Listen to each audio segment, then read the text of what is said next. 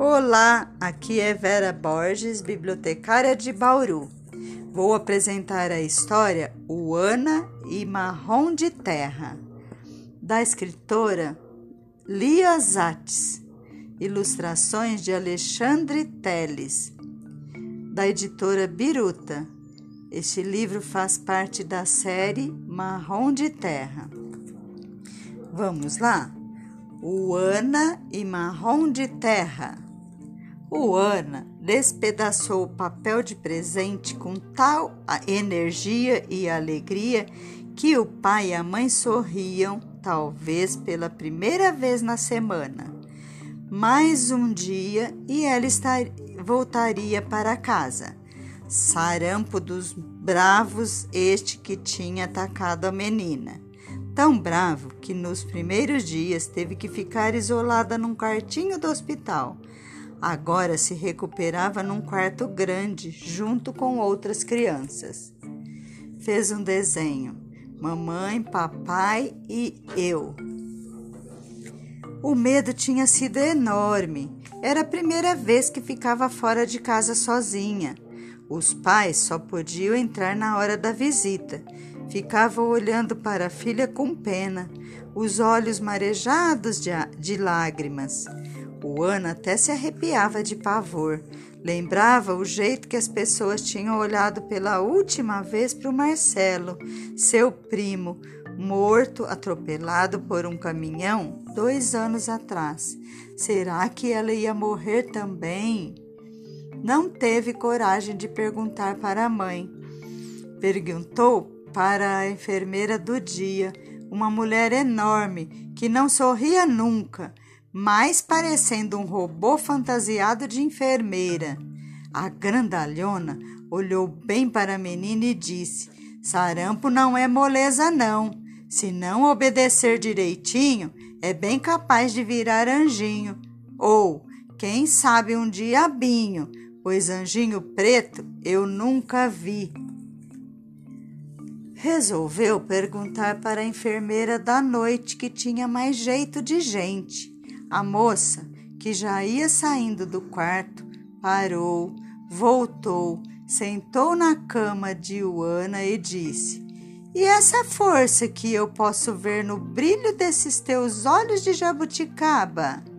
Será que ela não tem mais nada para fazer neste nosso mundo? Põe essa força para trabalhar, menina.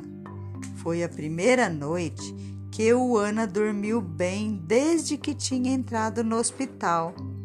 No dia seguinte, estava fora de perigo e começou a se recuperar rapidamente. A menina acabou de rasgar o papel, arregalou os dois olhos e ficou olhando o presente sem saber bem o que estava sentindo.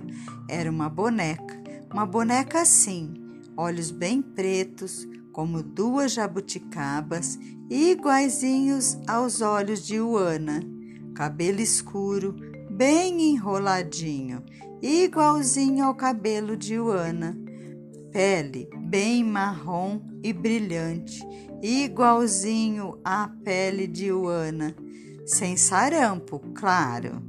Uana nunca tinha tido uma boneca assim parecida com ela ficou confusa.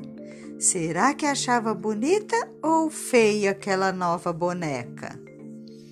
A hora da visita chegou. Os pais beijaram Ana, acabou a visita.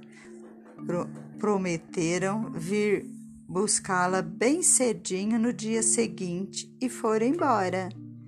A menina, mais que depressa, escondeu sua boneca debaixo do lençol, disfarçou, tentou brincar com outras coisas, mas sua cabeça não parava de pensar. Não vou poder levar essa boneca na escola. Vão ficar gozando da minha cara. Vão chamar de boneca de piche, que nem fizeram com a boneca de pano bem pretinha que a Rosa levou. Pior ainda, só vão deixar minha boneca ser a empregada na brincadeira da casinha. nunca vão deixar ser a mãe, ou a filha, ou a avó. Quanto mais o Ana pensava, mais brava ficava, porque por que minha boneca só pode ser empregada, hein? Por que não pode ser também mãe ou filha, ou prima ou tia, hein? Ficava pensando na, na negra limpando o chão e na branca toda arrumada de salto alto. Foi com cara de briga e falando sozinha que a enfermeira da noite encontrou Ana ao entrar no quarto. Calmo, Ana, você já está quase boa. Amanhã vai para casa e mais uns três dias já pode ir à escola. O Ana esperou apagarem a luz e entrou debaixo do lençol. A claridade que entrava pela janela foi suficiente para perceber que sua boneca tinha mudado o penteado e a roupa. Usava agora um cabelo cheio de trancinhas e um vestido comprido cheio de desenhos geométricos. Eu ia passar Cândida em você, mas agora. Não sei não. Você tá toda bonita, enfeitada, parece que vai numa festa. Acho bom mesmo não passar, respondeu a boneca. Ou você tá querendo que eu fique com cara de fantasma de barata descascada? E depois fique sabendo que bonita eu sempre fui, enfeitada ou desenfeitada. Tá doido? Nunca vi boneca mais mal educada. E não é para ser. Você me esconde embaixo do lençol, morre de vergonha, não sabe se me acha bonita ou feia, pois vem aqui pertinho que vou te contar uma história. No dia seguinte, com cara de sono, mas feliz, o Ana foi para casa com os pais carregando orgulhosamente sua boneca. Três dias depois, entrando na escola com a boneca no colo, foi logo convidando os amigos. Quem quer brincar comigo? Minha boneca vai ser uma princesa, uma princesa africana chamada Marrom de Terra. Teve quem não quis e, arrumou logo outra brincadeira, mas teve menina querendo ser Branca de Neve, e teve menino querendo ser príncipe, e teve menina querendo ser bruxa, e teve menino querendo ser guerreiro. E quem brincou ficou conhecendo a história de Marrom de Terra, uma princesa muito antiga talvez mais antiga que a Branca de Neve, mas que só agora está começando a contar sua história por aí. Quer saber como começa essa história?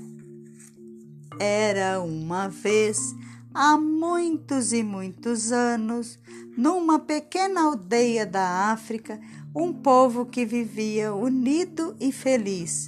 O chefe da aldeia tinha uma filha que, além de linda e bondosa, tinha sido abençoada pelos orixás com mais um precioso dom, o de conversar com a terra. A terra a ouvia, não ficava seca nem encharcada, e assim as colheitas eram abundantes e o povo da aldeia nunca passava fome. Por isso, e também por sua pele marrom e brilhante, como a terra depois da chuva, chamavam-na de marrom de terra, até que, que um dia. E quem quiser que invente um lindo fim para essa história, que com certeza será um fim lindo e feliz. E fim. Por hora é só. Até breve. Beijos.